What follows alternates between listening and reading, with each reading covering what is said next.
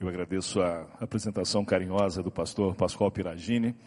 Uh, nós nos conhecemos há 30 anos, ele foi meu professor há 30 anos atrás na Faculdade Teológica de São Paulo. Uh, mas é porque ele começou cedo, né? ele começou bem cedo no ministério. Eu também, graças a Deus, atendi ao chamado bem cedo. Mas eu quero dizer a você que é uma honra enorme estar aqui na primeira Igreja Batista em Curitiba, falando sobre missões. Eu sei que esta é uma igreja missionária, eu sei que esta é uma igreja que tem a visão de espalhar a mensagem do Evangelho, mas é muito bom estar nesta igreja para compartilhar com você. Mas eu quero agradecer a visão desta igreja, a visão da liderança. Eu não vou citar aqui todas as pessoas que eu conheço da liderança da igreja, mas tenho alguns amigos e amigas aqui. Mas quero dizer que nós estamos muito felizes em ver que vocês estão animados para completar esta obra ah, para a celebração dos 100 anos. Mas eu preciso dizer a você que você precisa manter essa mesma animação para completar a obra do retorno de Jesus Cristo. E é nisso que nós estamos investindo, estamos trabalhando. Eu preciso dizer também que parece que falta muito, como aqui parece que falta muito, mas não falta tanto assim.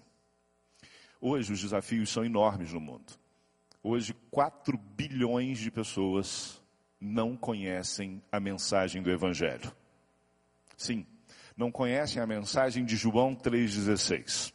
Não sabem que por causa do amor, Deus, por causa do seu amor, Deus enviou o seu filho para morrer em nosso lugar e nos salvar. Você sabe o que são 4 bilhões? Imagine você, se fosse possível, projetarmos no telão o nome de cada uma dessas pessoas um segundo apenas. A cada segundo apareceria um nome no telão de uma pessoa que não conhece Jesus e nós oraríamos um segundo por essa pessoa ficaríamos numa vigília de mais de 126 anos. 4 bilhões de segundos são mais de 126 anos.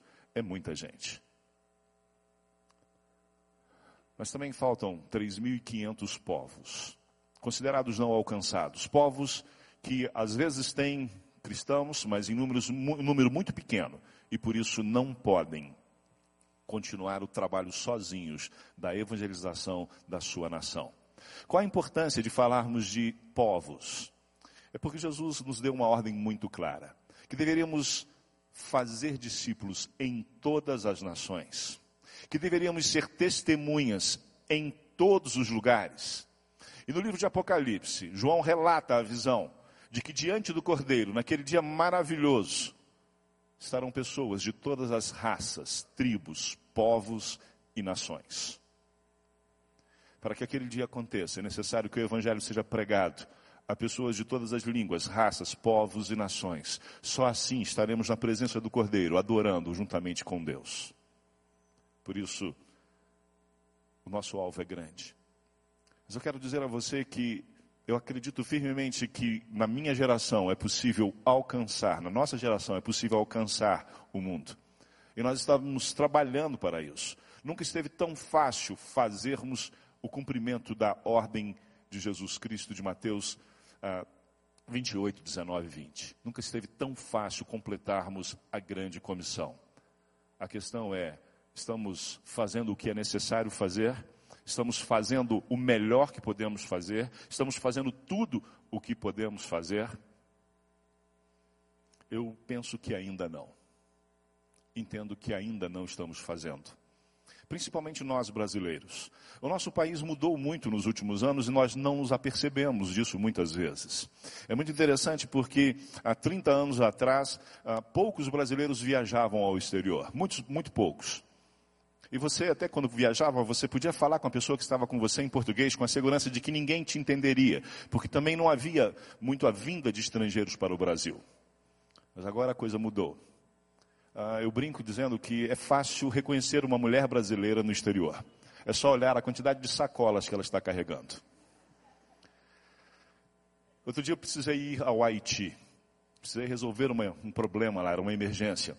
E a passagem mais barata era via Miami. Lá fui eu, ah, cheguei ao Haiti e resolvi, voltei no dia seguinte o problema. E quando eu fui embarcar ah, lá nos Estados Unidos, de novo em Miami, depois de umas cinco horas que eu fiquei parado lá no aeroporto, quando eu fui fazer o check-in, a mulher me perguntou quantas malas, eu disse só a minha mala de mão. Ela me perguntou, você tem certeza que você é brasileiro? A pessoa na minha frente tinha despachado seis malas de 32 quilos. o mundo está aberto para o brasileiro por causa do, do gasto. Eles pensam que nós somos ricos, eles não sabem que nós pagamos muito imposto. Mas alguns anos atrás, pastor, eu estava com a minha esposa na fila na Malásia, na fila para a imigração. E a fila não estava legal. Então eu virei para minha esposa e olhei primeiro ao redor, vi, vi que não tinha nenhum brasileiro. É fácil saber se é brasileiro. Se não tiver cara de nada, é brasileiro. Isso é muito típico, né? As pessoas são típicas. Nós somos essa miscigenação maravilhosa. E eu virei para ela e falei assim, mas está uma bagunça essa fila. E a pessoa atrás de mim, literalmente atrás de mim, respondeu, e pior que está mesmo. Mas eu virei para o sujeito e falei, rapaz, você não é. Eu tinha olhado o passaporte dele, inclusive. Como é que eu não ia cometer uma gafe dessa assim tão fácil? Mas você não é brasileiro. Eu falei assim, não, mas eu morei no Brasil três anos para fazer negócios. Eu estou acabando de vigilar. Eu estou, ah, eu sei falar português por causa disso. O Brasil se abriu o Brasil se abriu para o mundo nos últimos anos. Agora as nossas empresas estão cada vez mais se tornando empresas internacionais. O mundo está disposto a receber o Brasil. Tem uma boa imagem do Brasil. Mas eu tenho dito que isso não vai durar muito tempo. Ou você acha que eles não vão descobrir que nós não somos mais honestos que os outros povos? Ou você acha que eles não vão descobrir que nós não somos mais competentes que muitos outros povos? Nós temos as mesmas falhas, nós temos os mesmos pecados. Por isso é hora de aproveitarmos para fazer o esforço e levar a mensagem do Evangelho. Chegar à frente, chegar antes dos problemas, chegar antes do pecado, que o nosso povo também leva consigo. Chegar com a mensagem do Evangelho. E por causa disso, há três anos atrás, nós lançamos o desafio de alcançarmos o número de 900 missionários. Nós tínhamos 600 e planejamos alcançar 900 em três anos e saltarmos de 60 países para 80 países. Quando lançamos isso, as pessoas pensaram que era simplesmente um plano de metas uh, para desafiar pessoas, não era para valer. Mas no final do ano nós chegamos a 900 missionários. No final do ano nós chegamos a 80 missionários e chegamos, uh, sabe qual é o número de 80? Sabe qual é o octagésimo país? A Coreia do Norte país mais fechado do mundo agora conta com a participação dos batistas brasileiros para a evangelização do seu povo. Nós estamos indo para os lugares mais difíceis do mundo. Estamos indo para os lugares mais necessitados da mensagem do Evangelho. Por quê? Porque estamos cumprindo a ordem de Cristo. Mas nem todos nós estamos fazendo isso. Eu preciso fazer mais. E por isso eu quero desafiar você a pensar nisso. Eu entendo que a razão pela qual nós não temos feito tudo o que nós podemos é porque eu, eu, você, todos nós, temos nos esquecido de quem nós éramos. Temos nos esquecido de quem nós somos. E temos nos esquecido de quem nós devemos ser.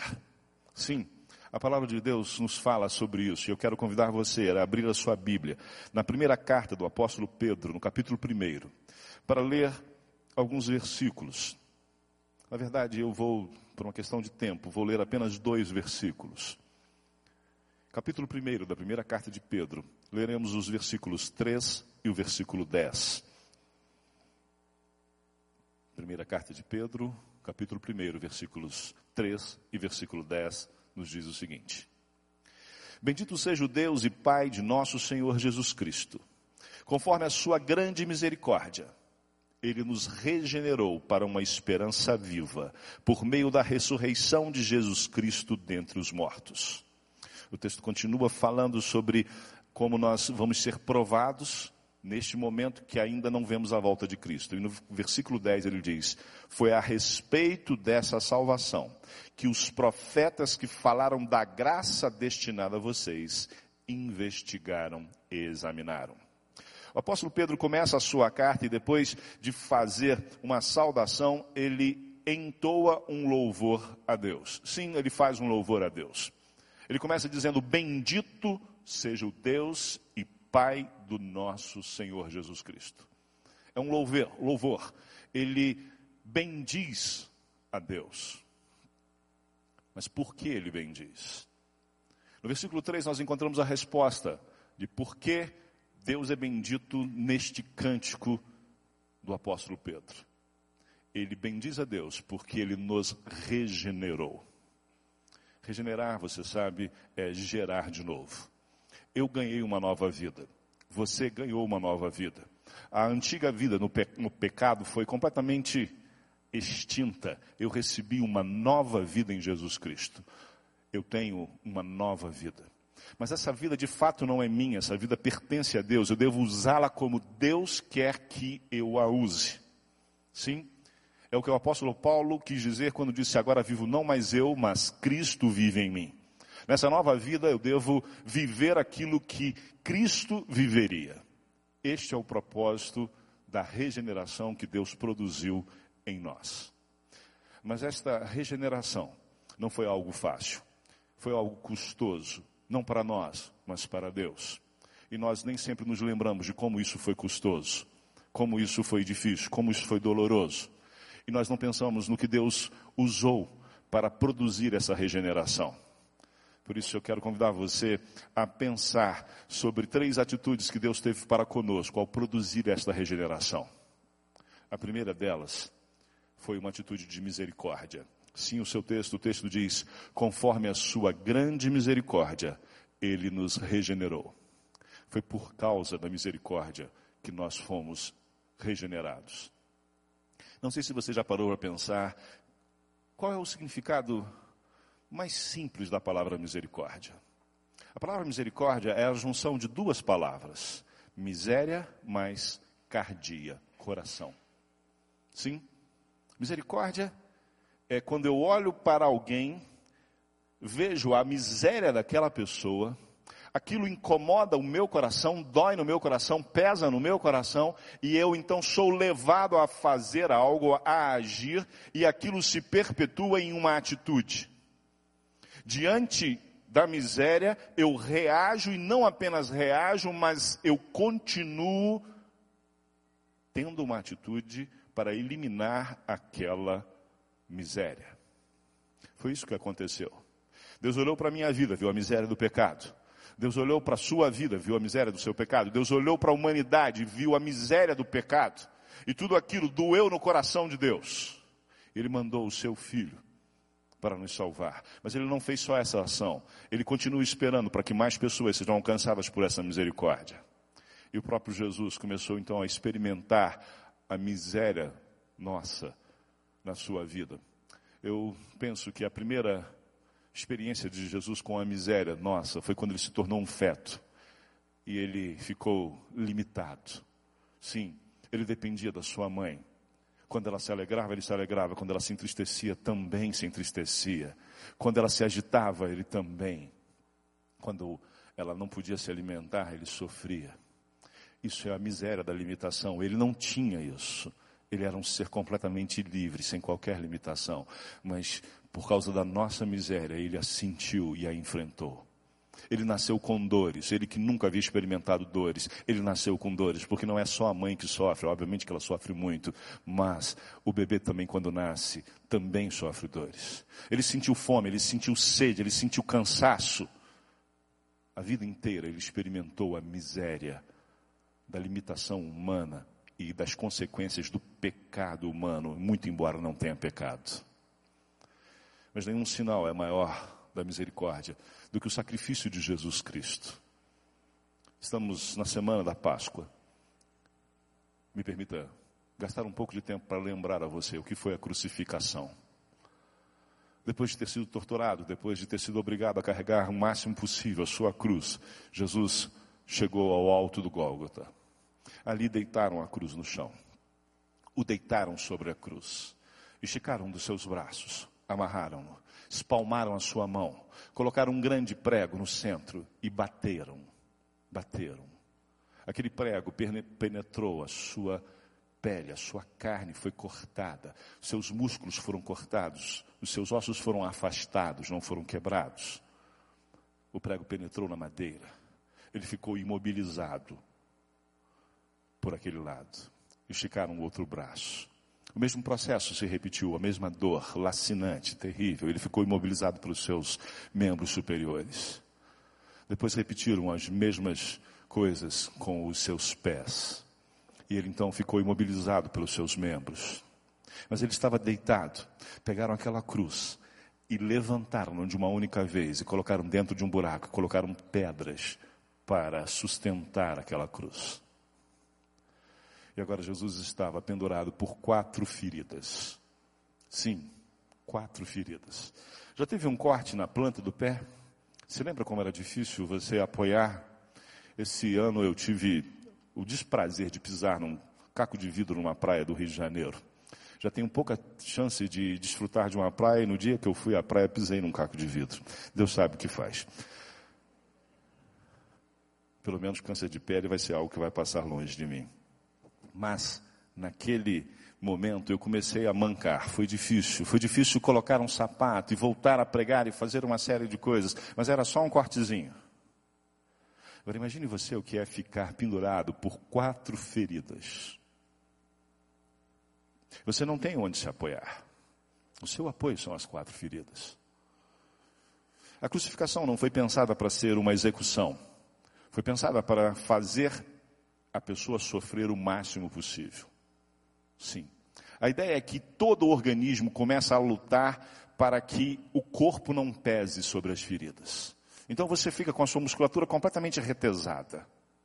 Você entra no máximo do gasto de energia para poder não pesar mais. Porque quanto mais você relaxa, mais corta a sua carne, mais os nervos são friccionados e mais dor você sente.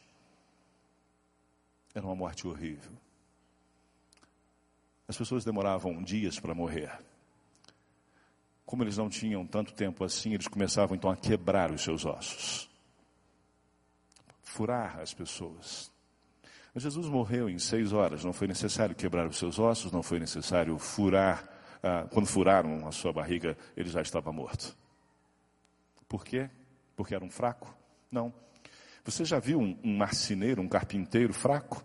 Hoje tem serra elétrica, tem tudo elétrico, e eles não são fracos. Aquela época era feito tudo à mão. Jesus era um homem muito forte. Jesus era um homem que caminhava muito e não era pesado. O que matou Jesus Cristo não foi o seu peso na cruz, como as outras pessoas morreram. O que matou Jesus foi o meu pecado, foi o seu pecado. Foi como se eu corresse para a cruz e me pendurasse em Jesus. Foi como se o meu pecado adquirisse massa e pesasse sobre ele. Foi isso que matou Jesus. A miséria, toda a miséria da humanidade pesou sobre ele. E toda a miséria foi sobre o seu coração que parou de bater. Isso é misericórdia. Quando eu penso na misericórdia de Deus, eu tenho que necessariamente me lembrar quem eu era. Eu era alguém que estava destinado a sofrer as consequências do pecado para o resto da vida. Eu era alguém que viveria a eternidade sofrendo as consequências do meu pecado. Mas por misericórdia eu fui salvo. Eu posso me esquecer de falar de Jesus para as pessoas, eu posso me esquecer de pensar nos 4 bilhões de pessoas que não conhecem a Jesus. Eu só preciso me esquecer da misericórdia de Deus. Eu só preciso disso. Mas isso é impossível para quem experimentou essa misericórdia. É impossível. É tão impossível que eu quero contar a história de, a você de uma pessoa que eu conheci ainda este ano. Creio que você se lembra que o Irã tornou-se uma república islâmica no final da década de 70, há mais de 30 anos atrás. Naquela época não havia 500 evangélicos no Irã. Sim. E as pessoas disseram agora mesmo que não vai ter evangelização no Irã. Agora perdeu-se a esperança para o Irã. Acontece que Deus age da forma como Ele quer e Deus tem passeado no Irã. Jesus Cristo tem passeado no Irã. Essa é a ideia. Ele está andando por lá. Ele está aparecendo a pessoas em sonhos. Tem feito coisas maravilhosas ali no Irã. E muitos iranianos começaram a sair do Irã e procurar soluções para sua vida econômica em outros países, notadamente na Turquia. E ali se uh, aconteceu, começou a acontecer um ministério de evangelização com iranianos. E muitos deles têm se convertido ali. Nós temos uma parceria com esse ministério. E uma das pessoas que se converteu era uma jovem. E essa jovem, o sonho dela era emigrar para os Estados Unidos e ela deu entrada no visto. Mas Deus começou a incomodá-la e ela começou então a entender que Deus a queria de volta no Irã. Quando o visto dela saiu para os Estados Unidos, ela já estava no Irã de volta. Ela já estava pregando no Irã. E ela evangelizou pessoas, ela discipulou, ela plantou igrejas durante dois anos no Irã. Depois de dois anos, ela foi presa. Presa e jogada numa solitária. Você pode imaginar o que é uma solitária? Agora, você pode imaginar o que é uma solitária no Irã?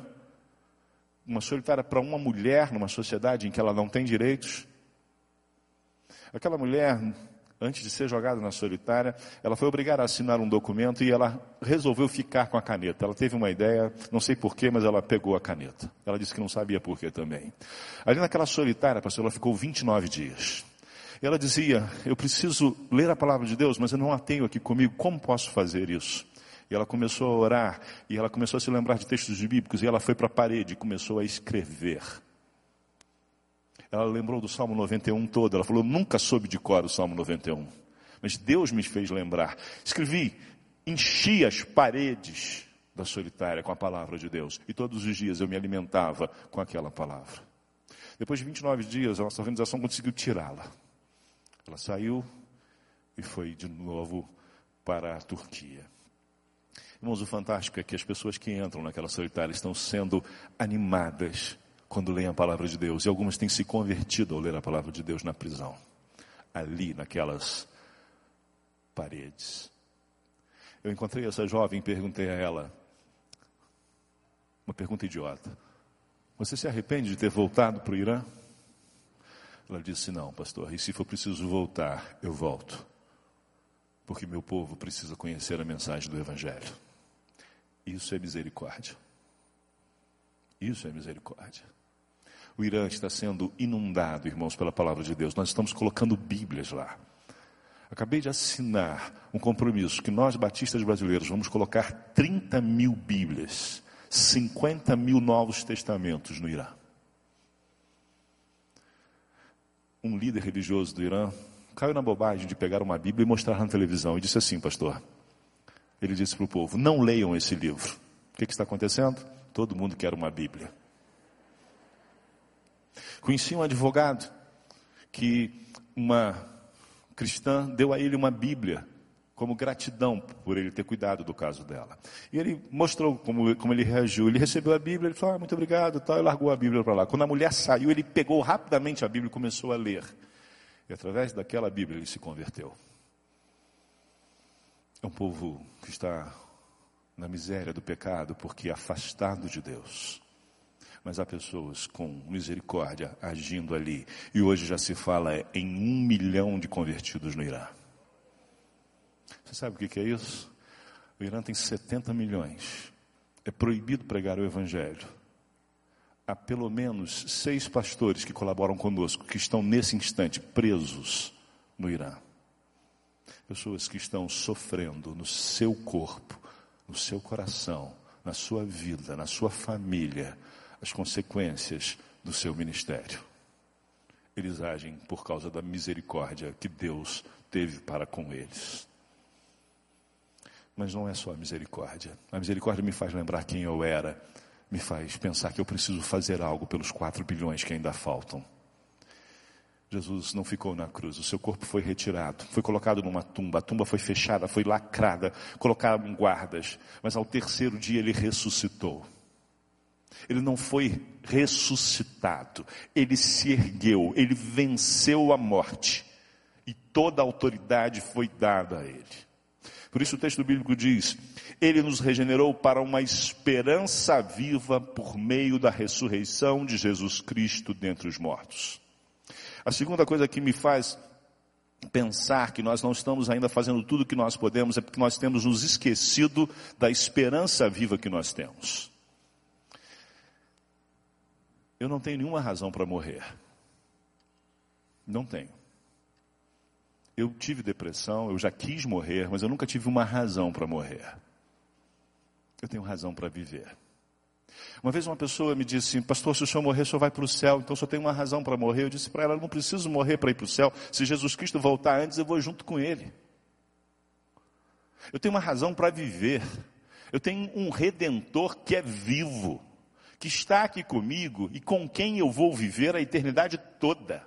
Toda. Ele é a minha esperança, a esperança viva. Eu tenho uma razão para viver. Bilhões de pessoas no mundo não têm razão para viver. Havia um italiano na cidade de Milão. Com a crise de 2008, ele, sua empresa começou a quebrar. No ano de 2012, ele percebeu que não havia mais jeito e ele então se desesperou. Todo todo sábado ele preparava um café da manhã para sua esposa e levava até a cama. Todo sábado ele levava aquele café da manhã. Então, no meio do desespero, ele teve uma ideia e ele foi ao supermercado na sexta-feira e comprou tudo que ele precisava para aquele café da manhã e comprou uma faca nova. No sábado ele preparou o café. Entregou o café na cama para sua esposa, a beijou, foi para o banheiro, pegou a faca e começou a se cortar, cortou o seu pulso, cortou o outro e começou a cortar o seu pescoço. Não chegou a cortar a sua jugular, caiu, desmaiado. A esposa ouviu o barulho, correu e ele estava se esvaindo em sangue. Sua morte era questão de minutos, só um milagre poderia salvá-lo. Esse milagre precisaria ser a presença em menos de cinco minutos de uma equipe de paramédicos com capacitação para estancar aquela hemorragia, que era muito grande, aquelas hemorragias.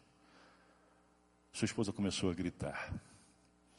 Acontece que, por uma ironia do destino, no térreo do seu apartamento, do seu prédio de apartamento, estava uma equipe de paramédicos porque um dos seus vizinhos, meia hora antes, havia se jogado pela janela. E quando aqueles paramédicos chegaram, diagnosticaram o óbito e não havia mais o que fazer, eles ouviram os gritos da esposa. Subiram e socorreram aquele homem. No ano passado, eu fui pregar numa das nossas igrejas brasileiras, mas que tem vários italianos, em Milão. Era um grupo pequeno, menor que esse coro. Eu sabia que aquela pessoa estava ali. Mas enquanto eu pregava, eu não conseguia identificar quem era aquele homem. Porque aquele homem não tem mais desespero, ele tem uma esperança viva. Ele se apresentou a mim no final do culto. Nós conversamos um pouco. Eu pude ver uma pessoa que compreende, que tem uma razão para viver eternamente. Esses são quem nós somos. Pessoas que têm razão para viver eternamente. Por isso eu posso investir nesse mundo. Mas eu posso investir muito mais na eternidade. Eu posso fazer mais aqui para que mais pessoas estejam na eternidade. Agora, você imagina que isso foi com uma pessoa que teve problemas financeiros. Imagine você o que acontece com uma criança na Índia. Eu sei que essa igreja tem um trabalho fantástico na Índia, mas me permita falar um pouco mais sobre a Índia. A Península Indiana, Índia, Paquistão, Nepal, Bangladesh, e também, se você esticar ali para Mianmar, ali moram 1 bilhão e 600 milhões de pessoas. 1 bilhão e 600 milhões de pessoas. Ali há mil povos não alcançados. Nessa região morrem por, por semana 300 mil pessoas sem Cristo. 300 mil, por um acaso, é o número de vítimas do tsunami do início do século. Nós ficamos escandalizados quando 300 mil pessoas morreram por causa daquelas gigantescas e violentas ondas. Mas toda semana há um tsunami espiritual levando 300 mil pessoas para o inferno. E algumas dessas pessoas são crianças. Vocês se lembram do estupro coletivo que chocou o mundo, chocou a Índia no início do ano passado? Se lembram disso? Você consegue se lembrar de alguns detalhes? Aquela mulher, ela tinha 23 anos, ela era universitária, estava acompanhada do seu namorado, estava no lugar público. Por que eu falo isso? Porque ela com 23 anos ela tinha alguma força e ela tentou usar essa força para se defender. A força não foi suficiente porque aqueles homens estavam ensandecidos, eram completamente dominados por Satanás. Ela sabia que o que estava acontecendo estava errado, ela tinha cultura suficiente para identificar isso. Ela estava acompanhada pelo seu namorado que tentou defendê-la, mas acabou hospitalizado, gravemente ferido e ninguém a socorreu em público. Agora você pode imaginar o que acontece com uma criança Que o pai, ou a mãe, ou ambos, às vezes pega pela mão quando ela faz oito ou faz dez anos, e a leva para um templo e a dá de oferta. Sim, ela é dada de oferta. E o papel dela é servir sexualmente as pessoas que trabalham no templo, ou as pessoas que ofertam para ter relações com ela, criança, menina. Relações nada, estupro isso. Não existe relações com criança. Estupram, né? Todos os dias. Ela não tem forças, ela não tem consciência de que aquilo é completamente abjeto a Deus, abjeto à sociedade, porque foi seu pai e sua mãe que a deram. Ela não tem ninguém que é por ela, ela está num lugar fechado. Quando ela fizer 13 anos, 14 no máximo, ela não serve mais para isso. E ela vai ser vendida para a prostituição. E na prostituição, lá em Mumbai, por exemplo, ela vai viver num cubículo, e no cubículo vai ter uma cama dessa altura aqui, assim, mais ou menos, um pouco menor, um pouco mais alto. Por que, que eu falo da cama e da altura da cama? Porque embaixo dessa cama vão ficar os seus filhos. Sim, porque ela vai ter filhos. E as crianças vão ficar ali embaixo ouvindo, vendo, sentindo tudo o que acontece na cama, na parte de cima. Só isso já é suficiente para estragar a vida de qualquer pessoa. Mas se for uma menina, ela vai ser vendida para a prostituição quando ela fizer os seus 12 anos, talvez antes. Nós estamos na Índia tirando crianças dessa situação. Estamos na Índia com um projeto que no Brasil nós chamamos de Meninas da Índia, Laeje Vasak. Estamos tirando crianças, colocando em ótimas casas. Mas por que eu estou falando isso? Porque, pastor, a primeira menina, que agora completou 18 anos. Nós perguntamos para ela, os nossos missionários perguntaram para ela, para ela, o que você quer fazer como faculdade? Qual é o seu projeto de vida? Porque nós precisamos empoderá-la, ela precisa ser alguém que consiga cuidar do seu destino. E a resposta dela foi: Eu quero ser alguém como vocês, missionários, pessoas que dão esperança. A segunda menina quer ser médica. Ela tem uma esperança ela tem esperança de ajudar as pessoas. Mas todas elas têm a esperança viva que é Jesus Cristo. Por isso elas estão também investindo sua vida nisso. Mas o texto continua falando e nos fala muitas coisas. Mas eu não tenho tempo para tudo isso, e eu tenho certeza de que você conhece o texto. Mas no versículo 10 ele diz: Foi a respeito dessa salvação que os profetas que falaram da graça destinaram a vocês investigaram e examinaram. E a terceira atitude de Deus, além da atitude de misericórdia, além da atitude de nos dar esperança, foi a atitude de nos tratar com graça. Você sabe que graça significa favor imerecido. Mas às vezes nós confundimos o que é graça e o que é misericórdia. É muito comum nós confundirmos isso. Existem boas explicações e boas histórias para isso. A melhor delas talvez seja a de Victor Hugo em Os Miseráveis, quando ele descreve ah, como um sacerdote lidou com Jean Valjean. Mas ela é erudita demais para mim. Eu prefiro a história de um garoto, de um filho de pastor. Preciso dizer que não sou eu nem meu filho, acredito também que não seja você, tá? Mas Conta uma história de um garoto que aprontou no culto. Eu não sei o que ele fez. Eu não sei se ele botou fogo num diácono, alguma coisa ele fez de muito grave. E o pai virou para ele e disse: Olha, virou na frente de todo mundo. Antigamente faziam isso. Vai apanhar quando chegar em casa. Você imagina, pior do que a surra é saber que todo mundo vai está sabendo que você vai apanhar. Então ele ficou pensando ah, como resolver essa questão. Todo filho de pastor é inteligente. E ele procurou então o pai, no final do culto, ficou ali do lado do pai e ficou pensando como eu posso fazer. Ele percebeu que o pai tinha uma ótima reação quando ah, as pessoas elogiavam o sermão. Ele falou, é por aí. Ele falou, pai, gostei do sermão, mas o pai nem ligou para ele.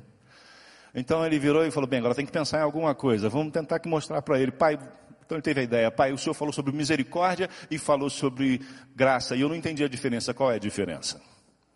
E o pai virou para ele e disse, o que você fez foi muito errado, filho. Você sabe, o que você merece.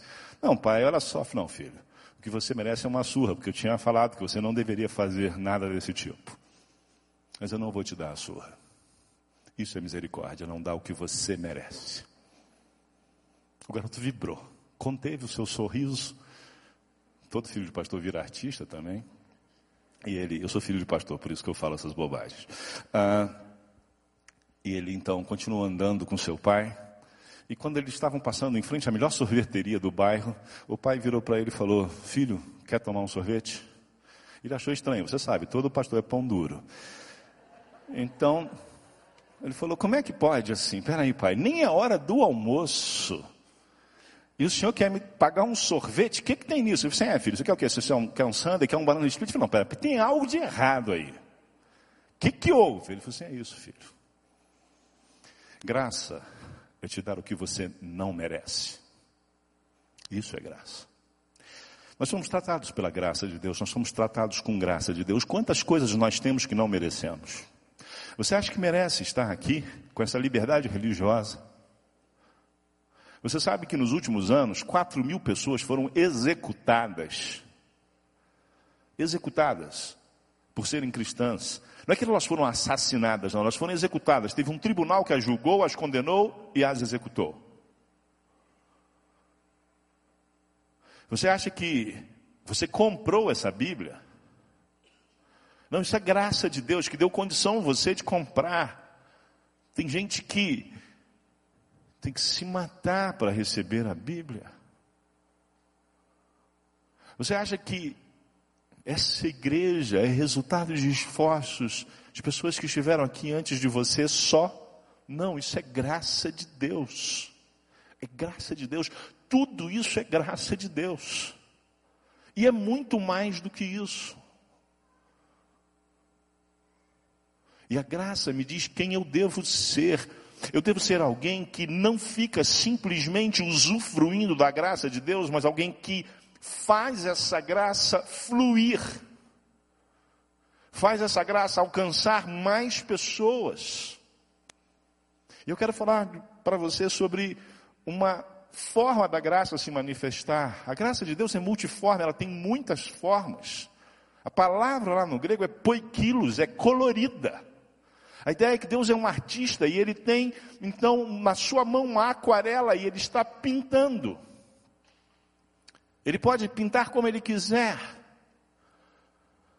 E uma das características da graça de Deus, ela é capacitadora. Ela capacita você a fazer aquilo que ele mandou você fazer. Eu tenho visto isso na minha vida direto, irmãos. Eu tenho convivido com missionários. Tenho mandado alguns para o campo. E eu me lembro de um que mandei há pouco tempo, um casal que eu mandei há pouco tempo para a China. Saíram daqui mal falando inglês direito, pastor. E as pessoas diziam assim: você vai mandar esses caras para a China? Que isso? Eles chegaram a dizer assim para mim: sabe que para aprender chinês você precisa de características de três personagens bíblicos? Você precisa da sabedoria de Salomão, da paciência de Jó e da longevidade de Matusalém.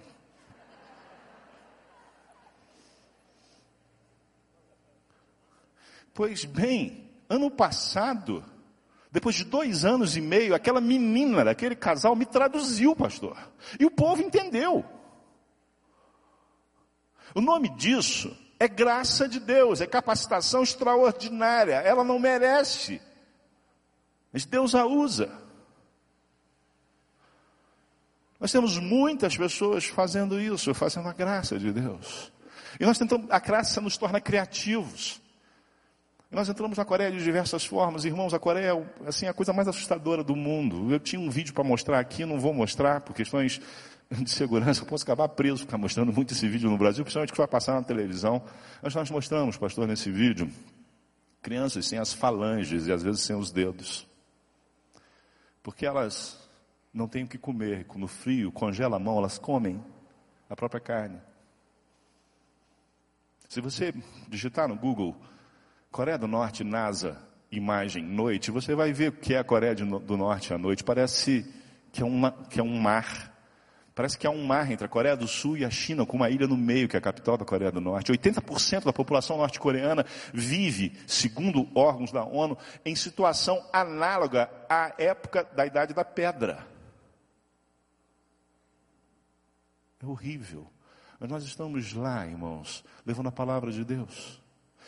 E estamos fazendo isso através do sustento de missionários norte-coreanos que passam arriscando a sua vida para a China, são treinados, recebem o seu sustento e voltam para falar às pessoas. Eu falava também sobre a graça criativa e eu preciso te mostrar isso aqui. Tem como você me ajudar aqui, Paulo Davi, por um favor?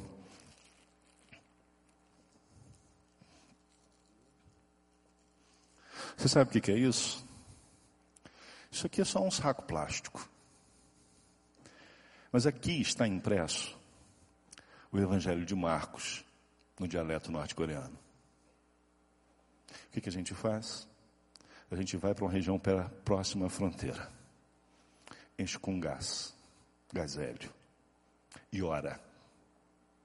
Ora, pede Deus que esse balão, porque isso vira um balão, chegue nas mãos de alguém que queira receber a sua palavra. Que o teu espírito vá antes. É só um saco plástico. Mas é a palavra de Deus sendo levada, é a graça de Deus sendo usada de forma criativa. Entrega para o pastor, para mim, pastor. Pastor, nós estamos com alvo, nós vamos colocar 10 mil balões desse no próximo mês de agosto na fronteira da Coreia do Norte. Eu tenho um PowerPoint mostrando, mas de novo eu não posso mostrar porque vai aparecer a foto das pessoas aqui, elas podem ser perseguidas por isso. Pessoas que estão pensando em como ajudar aquelas pessoas. Nós estamos fazendo tudo o que podemos, mas a minha pergunta é: você está fazendo tudo o que você pode fazer? Eu sei que seu pastor, os seus pastores aqui são apaixonados por missões. Sou grato a Deus pela, pela vida do pastor Piragini foi nosso presidente, foi um excelente presidente, nos animou sempre a prosseguir. Mas você, como indivíduo, tem feito tudo o que pode? Você lembra de como você era pecador e foi tratado com misericórdia? Lembra que você é alguém que tem uma esperança que você não tinha? Lembra que você tem a capacitação extraordinária da graça de Deus? Então eu quero desafiar você a falar com Deus nesse momento. Quero desafiar você a fechar os seus olhos e falar com Deus. E a primeira coisa que eu quero desafiar você a falar com Deus é dizer: Deus, muito obrigado. Muito obrigado pela salvação em Jesus Cristo. Muito obrigado, Senhor, pela salvação em Jesus Cristo. Obrigado porque o Senhor me tratou com misericórdia. Obrigado, Senhor, porque o Senhor me deu uma viva esperança. Obrigado, Senhor, porque o Senhor me tratou com graça, me deu graça. E eu tenho tanta graça na minha vida, Senhor. Mas agora eu quero desafiar você a participar dessa luta de missões. E primeiro, o primeiro desafio é você se tornar alguém misericordioso, mais misericordioso. E por isso, eu quero propor uma oração que você só deve fazer se você de fato quiser. Mas é um compromisso com Deus, é dizer, Deus, eu quero ser inundado por tua misericórdia. E eu quero me tornar alguém que age com misericórdia. Eu quero me tornar uma pessoa que intercede por missões diariamente. Que ora pela salvação dos não convertidos, dos não alcançados. Que ora pelos missionários que estão à frente. Que ora pela liderança da minha igreja. Eu quero ser alguém que tem misericórdia no coração e reage, e tem uma atitude de intercessão permanente. O segundo desafio é baseado numa esperança viva. Você não pertence a este mundo, mas Deus tem abençoado você com uma esperança viva. E você pode investir nesse mundo para continuar vendo a obra crescer, porque você sabe que não adianta ficar juntando recursos, porque a sua vida não é daqui, é na eternidade. Você pode investir recursos na obra missionária no mundo, no Brasil, aqui no Paraná, aqui em Curitiba. Então eu quero desafiar você. Só faça oração se você quiser, de fato, dizendo: Deus, por causa da esperança que eu recebi, eu reconheço que posso e devo investir mais em missões. Posso e devo investir mais na eternidade, na ida, Pai, de mais missionários, mais obreiros para o campo. E por isso eu peço que o Senhor me dê sabedoria para fazer isso. O terceiro desafio é o desafio de ser um canal da graça de Deus. Um desafio de ser alguém que anuncia a graça de Deus onde você está. ou quem sabe em algum lugar. Por isso eu quero desafiar você a dizer: Deus, eu fui alcançado pela tua graça, agora eu quero alcançar com a tua graça. Eu quero ser missionário teu. Sim, Pai, quero ser missionário teu na minha casa, no meu trabalho, na minha escola, nos meus relacionamentos, mas eu me disponho também a ser missionário onde o Senhor quiser, a ser alguém que é canal da tua graça onde o Senhor quiser. Se você fez uma dessas orações, duas ou mesmo as três, eu quero orar por você. Eu quero pedir que você me faça um sinal, e o sinal que eu peço é que você fique em pé onde você estiver, em nome de Jesus.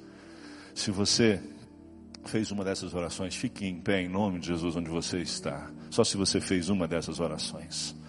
Nós vamos orar. Deus abençoe, Deus abençoe, Deus abençoe cada um de vocês.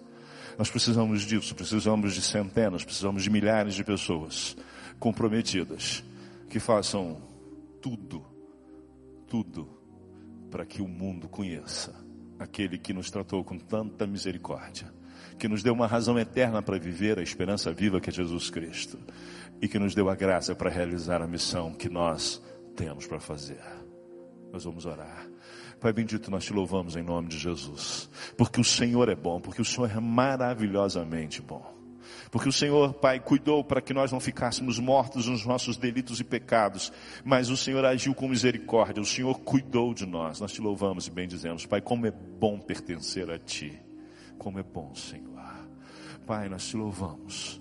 Mas nós olhamos, Pai, para aquelas pessoas que ainda não conhecem a Ti, e nós clamamos a Ti, Pai, usa-nos, Senhor, usa-nos, Senhor.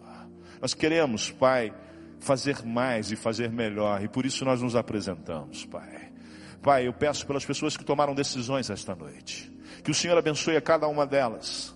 Que o Senhor abençoe, Pai, aqueles que tomaram decisão para lutar na guerra espiritual orando, Senhor. Ministra sobre a vida dessas pessoas maior intimidade contigo, Senhor. Sim, Pai. Ministra disciplina para separar tempo para orar. Ministra, Pai, visão sobre o que orar, Senhor e ministra, Pai, a satisfação de saberem que estão fazendo algo fundamental para o crescimento do teu reino. Pai, aqueles que decidiram ofertar mais e melhor, abençoa-os com prosperidade, Senhor. Sim, Pai, faz prosperar a sua carreira, os seus negócios, dá sabedoria na administração dos recursos, Senhor, e dá alegria em ofertar, Pai. Pai, aqueles que decidiram ser canal da tua graça, Pai, capacita ainda mais, dá ousadia, Senhor. Ministra, Pai, visão sobre essas pessoas e dá-lhes resultados para que não desistam, Pai, em nome de Jesus.